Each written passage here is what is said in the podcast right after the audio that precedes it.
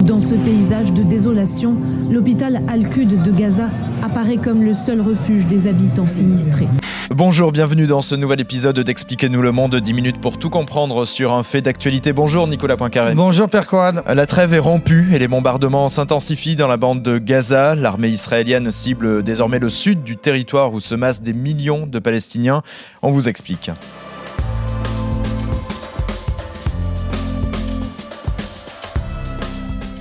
La trêve aura tenu une semaine, une semaine qui aura permis de libérer une centaine d'otages détenus par le Hamas. Euh, désormais, retour des hostilités, l'ONU s'inquiète, elle parle d'horreur la plus totale dans la bande de Gaza.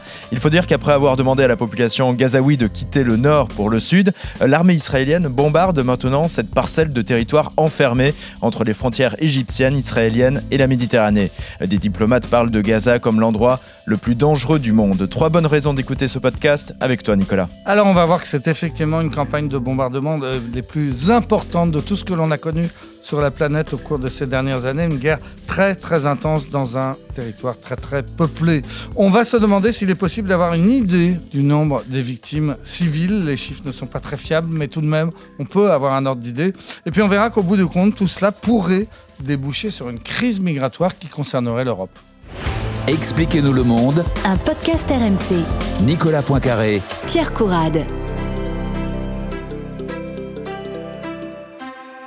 Je le disais, euh, l'ONU euh, s'inquiète, elle dénonce même une nouvelle catastrophe humanitaire insensée, Nicolas. Alors, c'est la quatrième phase de la guerre qui vient de commencer. On a eu plusieurs semaines de bombardements israéliens. On a eu l'entrée des troupes de Tsahal au sol, au nord. On a eu ensuite cette trêve de, de 7 jours. Et c'est maintenant l'offensive au sud qui a commencé et qui s'annonce terrible. Des dizaines de chars israéliens sont entrés mardi dans les faubourgs de, de Ran qui est la plus grande ville du, du sud de Gaza, une mmh. ville totalement surpeuplée. Elle l'était déjà avant le 7 octobre. Elle l'est encore plus depuis l'afflux de, de, centaines de milliers de réfugiés qui avaient fui le, le, nord de la bande. Le général israélien qui dirige l'opération a estimé que mardi a été la journée de combat la plus intense depuis l'invasion de la bande de Gaza, mais finalement on a l'impression que mercredi a même été encore pire. Le représentant de l'Organisation mondiale de la santé, qui est un néerlandais qui se trouve sur place, a dit que la situation est proche de l'heure la plus sombre de l'humanité. C'est une formule un peu bizarre, d'habitude on parle des heures les plus sombres oui. de, de l'humanité pour parler de,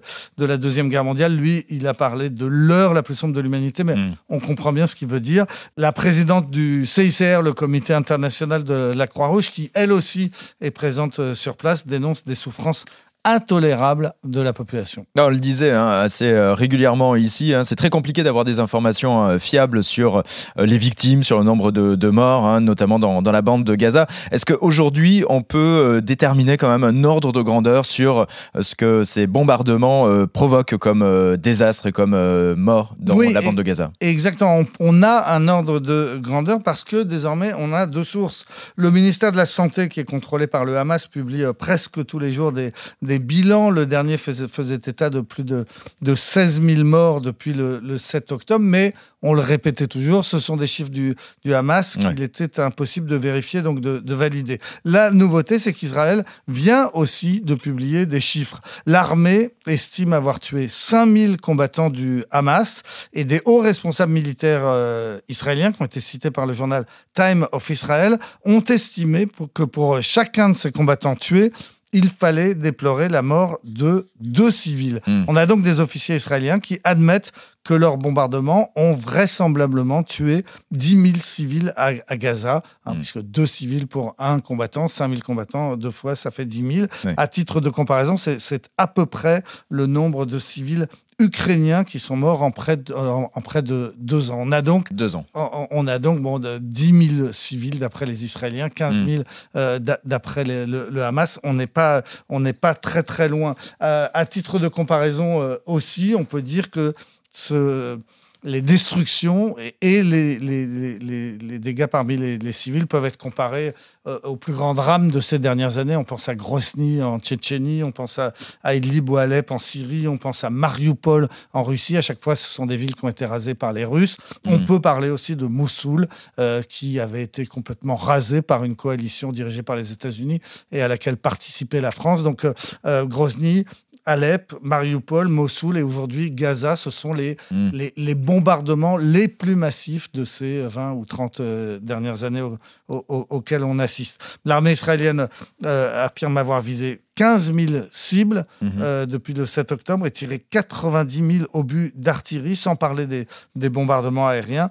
C'est considérable parce qu'il faut rappeler que tout ça se passe dans un territoire qui est très très petit et, Ouais. et- et très peuplé. Tu parlais de, de cibles. Quels sont les buts de guerre de, de l'armée israélienne? Alors, ce sont toujours les mêmes. C'est principalement d'éradiquer le Hamas, sauf que, eh bien, on le sait, les dirigeants et les combattants du Hamas sont cachés au cœur de, de la population. Mm. L'armée essaye donc d'avancer quartier par quartier en ce moment dans Ragnounès au sud, donc comme elle l'avait fait à Gaza au nord. Ragnounès qui se trouve désormais encerclé. Les soldats israéliens, à l'heure où on parle, tentent d'atteindre la maison du chef du Hamas à, à Gaza, euh, Yahya Sinwar, qui est le cerveau des massacres du, du 7 octobre. C'est l'objectif israélien des, euh, c'est l'objectif numéro un des, des Israéliens, même euh, si on ne peut pas savoir si oui ou non ce- cet homme se trouve toujours dans, dans sa maison. Les, les Israéliens visent aussi dans le sud, comme ils l'ont fait dans le nord, le réseau des tunnels, un Mm. réseau qui, paraît-il, serait aussi important et aussi long en kilomètres que le métro de, de Londres. Mm. Euh, Tsahal affirme que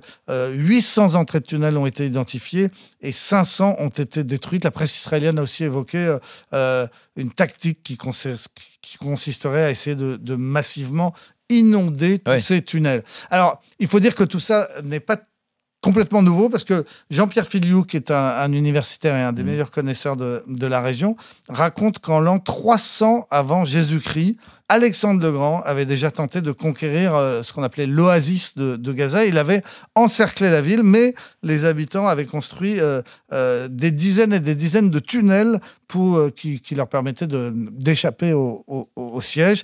Et finalement, Alexandre le Grand s'était résolu à tout simplement raser Gaza.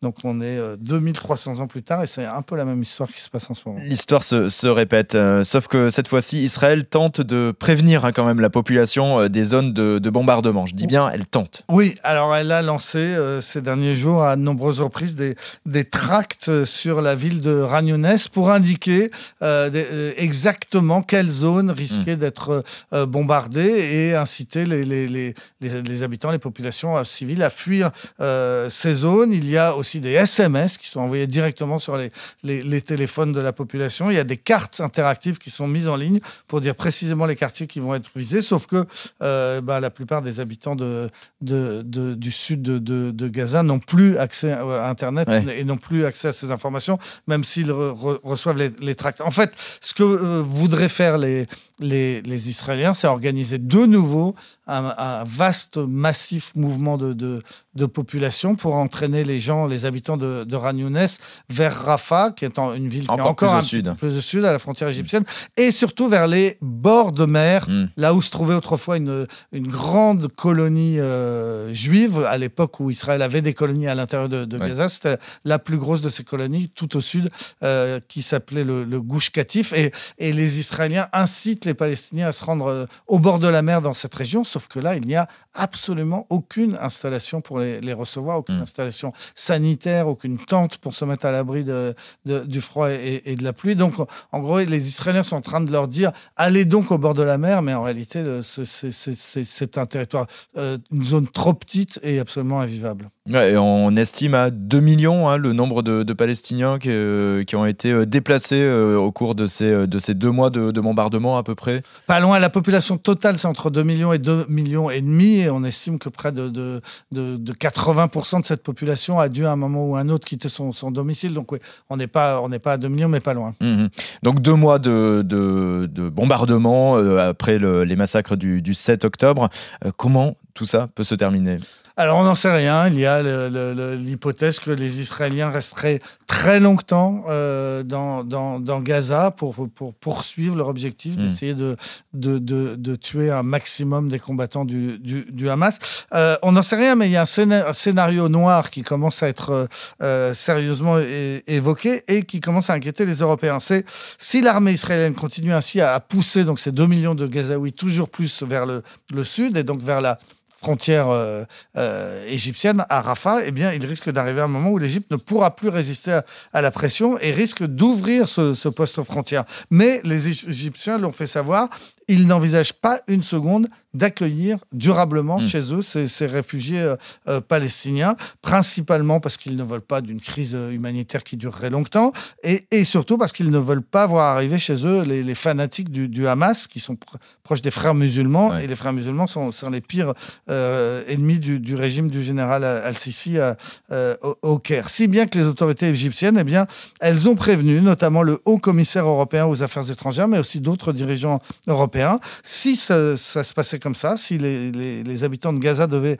euh, passer la frontière et se retrouver massivement en Égypte, dans le désert du Sinaï, eh bien, les Égyptiens leur fourniraient des bateaux ou au moins laisseraient faire la loi du marché, c'est-à-dire le, euh, les, les passeurs qui aujourd'hui opèrent depuis euh, la Libye, mais qui comprendraient bien que le gros marché du, du passage de clandestins, euh, ce serait, ce serait dans, le, dans le Sinaï. Et donc, les Égyptiens euh, préviennent les Européens, attention, bah, on les laisserait partir, on les laisserait Mhm. partir vers l'Europe, vers la Grèce, euh, vers euh, Malte ou, ou- ou Lampedusa. Et c'est potentiellement pour l'Europe une crise migratoire qui pourrait être énorme, euh, comparable, voire même pire que, que celle de 2015 lorsqu'il avait fa- failli accueillir tous les Syriens qui fuyaient la guerre.